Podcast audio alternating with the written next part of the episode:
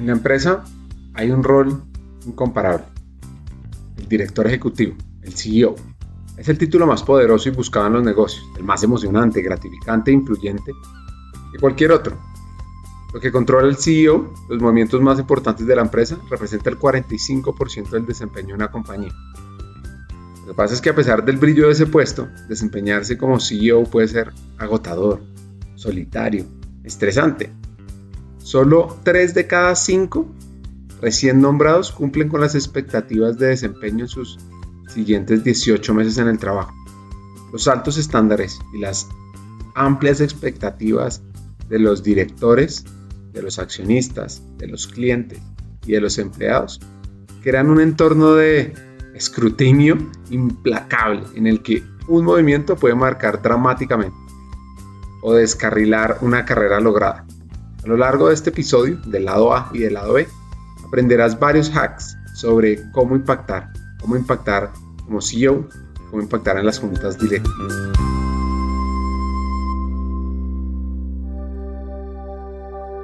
Hackers del Talento, más que un podcast, es una comunidad, una comunidad que aprende a partir de las historias de CEOs, de líderes de talento humano, de influenciadores y pensadores, donde ellos nos comparten sus aprendizajes, sus historias de vida, para que juntos humanicemos las compañías en América Latina. Disfruten el episodio.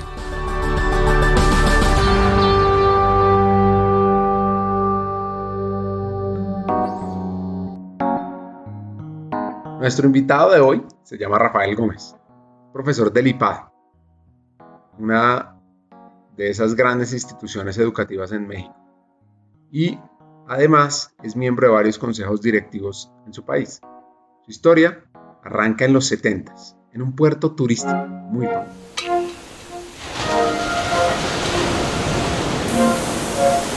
Primero que nada, decir que nací en un puerto turístico que en los años 60, 70 era tremendamente eh, influyente en México, en el puerto de Acapulco, puerto de celebridades, un puerto de, pues que tenía un gran empuje a nivel internacional.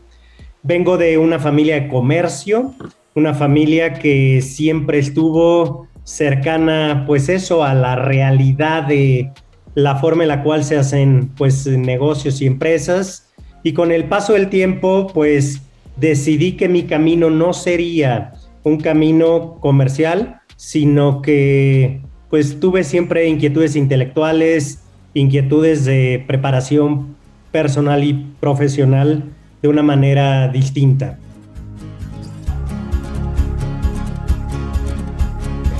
Les cuento un poquito sobre Acapulco. A mediados de la década de 1940, construye el primer muelle comercial, almacenes. Y entre los 50 y los 70, Acapulco fue el lugar favorito, el lugar para ir a vacacionar. De los, de los sitios donde el jet set iba de manera importante. Personalidades como John F. Kennedy y su esposa Jacqueline pasaron su luna de miel allá en el 53. La actriz estadounidense Elizabeth Taylor se casó en el 57 con su tercer marido, Además, este puerto sirve de ubicación para algunas de las películas con proyección internacional de la época, como La Dama de Shanghai en el 47, Tarzán y las Sirenas en el 48 y Fun in Acapulco.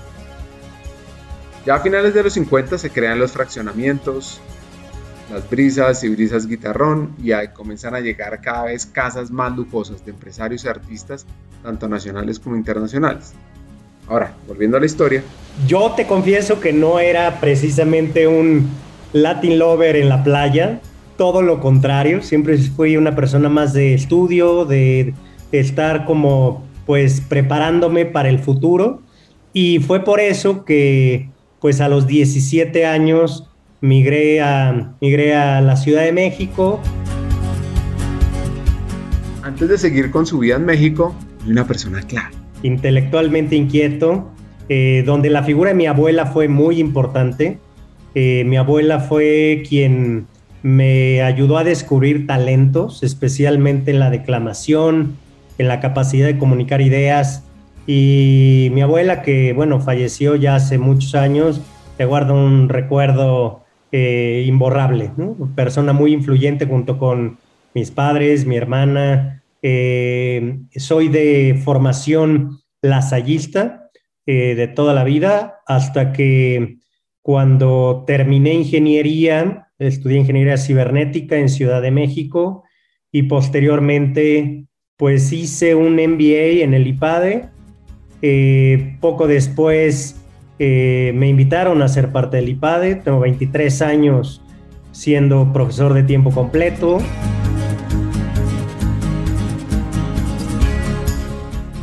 Pues, pasarte a Acapulco, donde tenía en esa época cerca de medio millón de habitantes, a la capital, en ese momento en los 90 tenía 8 millones, pues fue todo un reto. Lo bueno es que Rafael encontró ya a su esposa en esa época? No, en el camino de ingeniería lo primero es que descubrí, eh, tuve la fortuna de que me tocó vivir el boom y la llegada de Internet. Pues eso, 88, 89.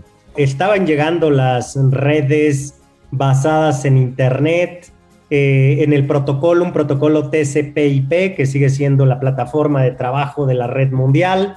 Fue como un año de reinvención la carrera, porque el inicio de la carrera, porque ya empezaba toda la renovación de los antiguos protocolos, redes, tecnología, a la llegada de Internet, a la llegada de sistemas abiertos, a la llegada de C ⁇ pues viví todo el ciclo de programación desde Basic, Ensamblador, Fortran, COBOL, Pascal, Turbo Pascal, C, C eh, fue como un ciclo muy rápido de aprendizaje. Y además, pues por necesidad y por vocación, rápidamente empecé a trabajar desde segundo semestre de la universidad, pues limpiaba computadoras, me ganaba un poco de dinero eh, en las tardes em, y por ahí de quinto, sexto semestre, junto con un par de grandes amigos, em, reclutábamos jóvenes a los fresh que acababan de llegar a la universidad para hacer instalaciones también de tecnología nocturna. Eh, les, los invitábamos a que de 11 a 6 de la mañana hiciéramos instalaciones, se ganaran una plata, eh, les caía como oro molido y fue, era parte de esa inquietud. Eh, soñaba con, pues eso, tener un expertise importante en el mundo de la nueva tecnología de Internet de aquella época y de repente me di cuenta la tecnología sin un sentido de negocios, pues me llegaría muy pronto a un límite en mi crecimiento. De ahí que un buen amigo, hoy director del BBVA en México, eh, me habló del IPADE, me habló de una escuela de negocios, una escuela de empresarios, eh, me interesé eh, muy rápidamente y para el año 94 comencé mi MBA eh, un MBA pues en el IPADE que me empezaba a abrir muchas pues partes de mi cabeza, temas humanos, temas mercadológicos, temas financieros, eh, muchos temas que en una ingeniería dura, pura como cibernética, pues no fue parte de mi formación. Y bueno, pues como niño en eh, parque de diversiones, ¿no? aprendiendo, interconectando conceptos, el IPADE llegó como, pues es un revulsivo, como un detonador de, mi cabeza, de mi carrera y, sobre todo un complemento. Tuve en el camino, en la parte final de la carrera, pues una experiencia que al principio fue dolorosa, después fue de gran aprendizaje. Eh, nos invitaron a participar como microempresarios a instalar el primer booking de apuestas en el puerto de Acapulco. Hicimos una gran propuesta tecnológica con muy poco sentido de negocio que finalmente nos rechazaron. Y eso fue un detonador, ¿no? De decir, oye, pues no basta los bits, los bytes, sino formar, ¿no? Formar cabeza desde la óptica de negocios. Eso me permitió, pues llegando al IPADE eh, como esponja, Ricardo? Esponja pura, aprendiendo todo, entrándole a todo. Al final del MBA se me presenta una oportunidad de contratarme para el grupo de consultoría de IBM, de IBM para América Latina, de consulting. Y me parecía interesante porque era pues probar ya faceta tecnológica con procesos, con negocio, entrar al mundo de la consultoría y la verdad, pues eh, IBM es una gran casa formadora de talento. Me formó, me permitió también entender el mundo corporativo, sus pros, sus contras, sus fortalezas, eh, también sus eh, inercias que por momento son anquilosantes y no necesariamente motivadoras. Me entendió vivirle el mundo corporativo. Quiero hacer aquí una reflexión, es que no es exagerado decir que un gran maestro, un gran profesor puede cambiar la vida de un alumno. Hay una cantidad interminable de historias de excelentes profesores, maestros, que dan fe de los beneficios de una relación sólida entre un educador y un alumno. Es que los profesores son responsables de algo más que el enriquecimiento académico. Porque es que si quieres ser un gran educador debes conectarte con tus alumnos, llegar a ellos en múltiples niveles los mejores profesores están comprometidos con el bienestar de sus alumnos, tanto dentro como fuera del salón, del aula. Y es que cuando se crean esas relaciones sólidas, pues los profesores impactan prácticamente todos los aspectos de la vida de sus estudiantes, enseñándoles las importantes lecciones de vida que los ayudarán a tener éxito más allá de los trabajos finales y las pruebas estandarizadas. No siempre es fácil cambiar la vida de un estudiante, para eso se necesita un gran maestro para hacerlo. La historia de Rafael les da un giro. Inesperadamente recibí la llamada de un profesor del IPADE dos años después, ya de estar en IBM en consultoría, eh, dos años después de haber terminado el MBA, un profesor ya fallecido hoy en día que me llama y me dice, oye Rafa, te quiero invitar a ser profesor del IPADE. Y le dije, caray, yo la verdad nunca me había planteado un mundo académico. Eh, estoy feliz en la consultoría. Eh, yo creo que no es lo mío.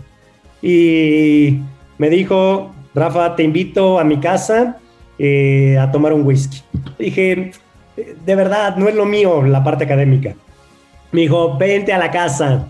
español, gran tipo, directo, franco, ¿no? Y le dije, bueno, va, voy.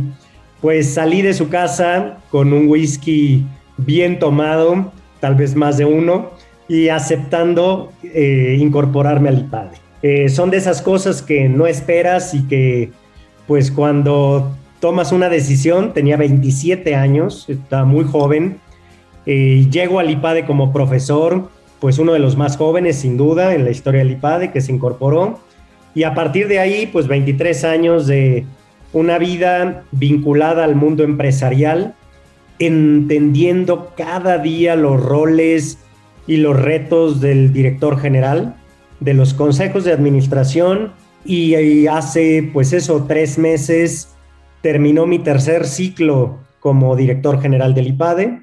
Dirigí el IPADE nueve años y pues el IPADE como una institución que entiende y atiende a los empresarios de México con escuelas hermanas en América Latina y en otras partes del mundo eh, pues es un privilegio. Y hoy, ¿en qué está Rafael, este hacker mexicano, luego de ser el director del IPAD? Tengo la fortuna de, a diferencia de lo que pasa en casi cualquier empresa, después de haber sido el director del IPADE nueve años, permanezco en el IPADE como profesor de tiempo completo, eh, ya con un enfoque eh, totalmente enfocado en docencia, en investigación donde mi tema de estudio, sin duda, son, por un lado, el rol del director general, qué hace, cómo dirige, qué impide que dirija mejor, cuáles son elementos que favorecen que un director dirija mejor, todo lo que el líder de una empresa eh, tiene que, ante cualquier situación, enfrentar, eh, es un ámbito importante de mi futuro eh, intelectual y académico dentro del IPADE. Y dos, no solo el director general, sino el Consejo de Administración. No cabe duda que en América Latina, estoy seguro también en Colombia, en México, en Argentina, en Perú, en cualquiera de nuestros países, eh, el rol de los consejos de administración, de los directorios o las juntas directivas, términos que son sinónimos en la región, cada vez es más importante tener un consejo que aporte, que ayude, que vigile sin asfixiar y que tenga los ojos puestos en los aspectos verdaderamente centrales del futuro de la empresa, en donde la relación del consejo de administración con el CEO, eh, si bien debe de ser en unidad, también debe de ser en respeto a las facultades de cada órgano. El director está para dirigir y el consejo de administración está para gobernar. Eh, tan malo es que el consejo quiera eh, tener una actitud de intromisión en el día a día de la empresa, como que el director general no incorpore el valor de un consejo, un consejo que lo va a enriquecer, que lo va a retar, que lo va le va a permitir contrastar sus puntos de vista y que también le va a exigir pues, resultados en esa función el director es, es un vértice, pero que interactúa hacia arriba con el consejo, que contiene, pero que también conduce. Eh, eh, la función de vértice del director general, eh, yo creo que seguirá siendo pues uno de los grandes campos de estudio por delante y mucho más ahora con empresas que son más ágiles, más tecnológicas, que integran nuevas generaciones, que hoy ser joven, lejos de ser un impedimento, es una gran virtud porque enriquece eh, la diversidad dentro de las decisiones que se toman en una empresa y donde eso, la mancuerna, eh, director general, consejo de administración, apoyado de un equipo directivo de alto desempeño y con una cultura que permee en congruencia, ahí creo que está, pues eso, mi ilusión por los siguientes años en el estudio con el único objetivo de que se gobierne mejor, se dirija mejor, se logren mejores resultados y que la empresa pues sea sostenible, sustentable, no solo en términos cuidado al ambiente, sino de sostenibilidad propiamente hablando de sus bases para competir en el futuro.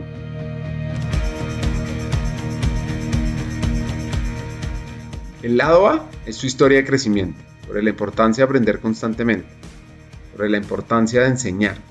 Y en el lado B aprenderemos sobre el rol del CEO para potenciar una empresa, el poder de las juntas directivas, de los consejos de administración y muchos hacks.